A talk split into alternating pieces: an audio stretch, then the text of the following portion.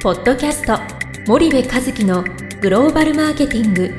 すべてはアジアで売るためには過去1000社以上の海外展開の支援を行ってきた森部和樹がグローバルマーケティングを分かりやすく解説します。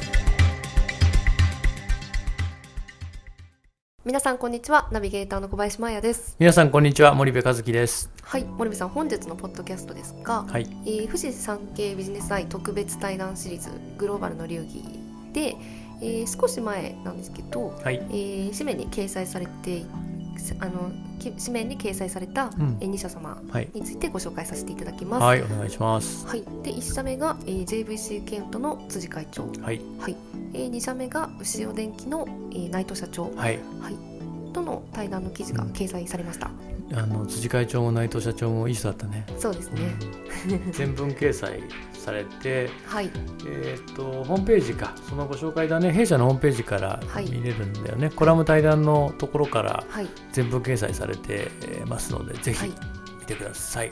よろしくお願いいたします。はい、よろしくお願いします。はい、えーで今回のメインのお話なんですけども、はい。はい、えー先日ですね、ええ。えー株式会社明治はい。代表取締役社長松田勝成氏と、はい。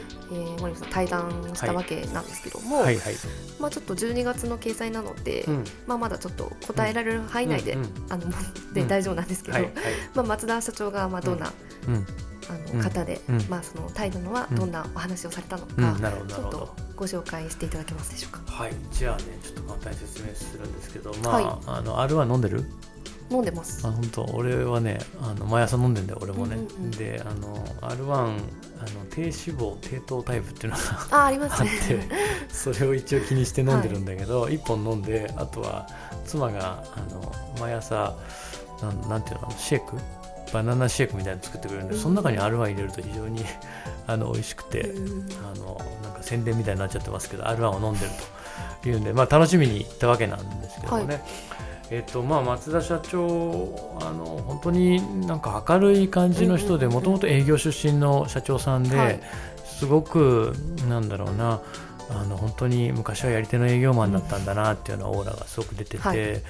あの人のあの心にふっと入ってきて、すごく心地のいい入り方ですごく明るくてね、あの本当に会社のロゴのイメージ通りの人だったよね、明治の松田社長っていうのはね。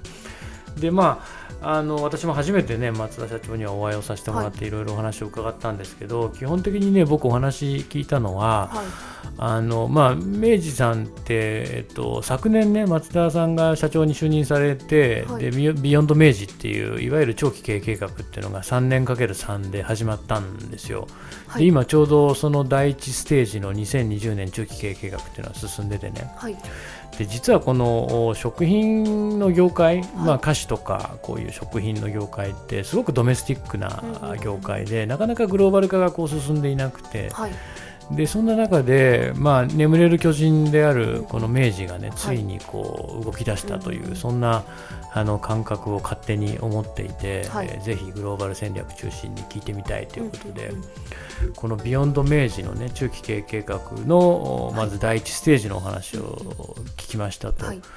でこの中にねその5つのその成長基盤、まあ、海外市場での成長基盤の確立っていうことで5つの重点方針っていうのがあってそのうちの1つが海外市場での成長基盤の確立だっていうふうに明治さん発表しててねはい。でそのことについて、えー聞きたかったのでお話を聞いてきてはい。明治って今すごいんだ中国でね。あの牛乳の,、はい。あの産地あの現地で生産して現地で販売をするっていう、まあ、地産地消をやってるわけなんだけど、日本のね明治の作る牛乳って日本より高く売れててね、ものすごいのよ。で明治のあの商品ってまあお菓子にしろ何にしろ人気じゃない、はい。でそういったものがやっぱり中国がすごくて、うん。であの明治さんとしても中国をあの最重要拠点あの、はい。あの市場として位置づけていてね、はい今中国にフォーカスをしてて。そうですね。で、えーっとまあ、第二工場を作ったりとかね、はい。あのやってるわけなんですけどね、すごく力を入れてて、うん。そんなお話もを聞きましたし、はい。あと松田社長がね経営方針として、まあ、経営をする中で最も重要にしていることって何？っていう話をしててで松田社長とお話をする中でその松田さんが経営をする中で大切にしてることと明治が大切にしてることってもうニアリーイコールで、やっぱり社会貢献どれだけできるかっていうことをすごく重要視しててね、で数十年後に明治さんってどういう会社にその人や社会にとってどういう会社になってると思いますかっていう質問に対してもね僕この言葉すごい響いたんだけど、明治があってよかったって思われる会社になりたいって言うんだよね。はい、でそれを言ってる時の松田社長の眼差しがねものすごくピュアで なんかちょっとうがった見方すると社会貢献とかってまあなんかありきたりのことをあの言う会社も結構いっぱいあるわけですよね。はい、でそんな中でねその明治があってよかったなって言われる会社に明治はなりたいと、はい、でそれを実現するためには、その社会に貢献しないとそんなこと言ってもらえないと。はいいくらいいものを作ってねい。くら利益を上げたって、社会に貢献できなかったら、これからの企業ってその進化もないし発展もないよって、まあ、まさにそうじゃない。今、ミレニアル世代の子たちってさ、い、かにその企業が儲けてるかっていうその金融市場主義の話ではなくてね、あのいかに社会貢献してるかっていうところにすごくこう惹かれていって、はい、そういう会社に就職をしたいとで、ね、サステナビリティとか SDGs の話なんかも全部社会貢献じゃない。で社会貢献できなかったらやっぱり企業って成長していかないので、はい、そういったものをやっぱりすごく考えられてる、うんうん、我々の日々の生活にさ、はい、まあ、毎日の生活に関わる会社でしょ明治さんって、ね、だって朝明治の美味しい牛乳飲んで R1 飲んでみたいな話じゃない、はい。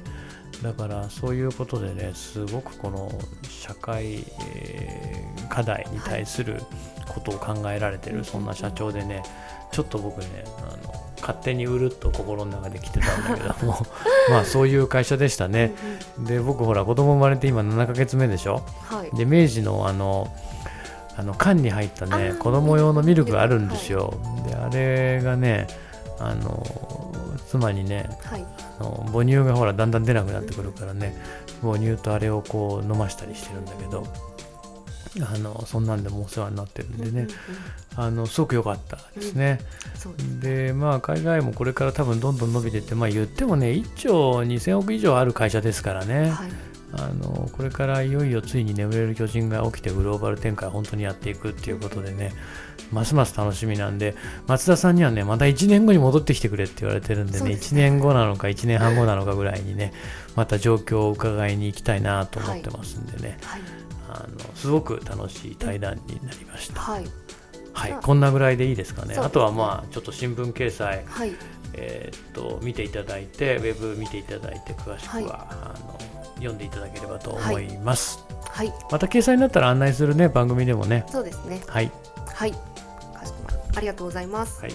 じゃあ本日のポッドキャストをここまでいたします。リスナーの皆様ありがとうございました。はい、ありがとうございました。本日のポッドキャストはいかがでしたか？番組では森部和樹へのご質問をお待ちしております。皆様からのご質問は番組を通じ匿名でお答えさせていただきます。podcast アットマーク dergrp.com ポッドキャストアットマークスパイダー grp.com までたくさんのご質問をお待ちしております。それではまた次回お目にかかりましょう。ポッドキャスト森部和樹のグローバルマーケティングこの番組はスパイダーイニシアティブ株式会社の提供によりお送りいたしました。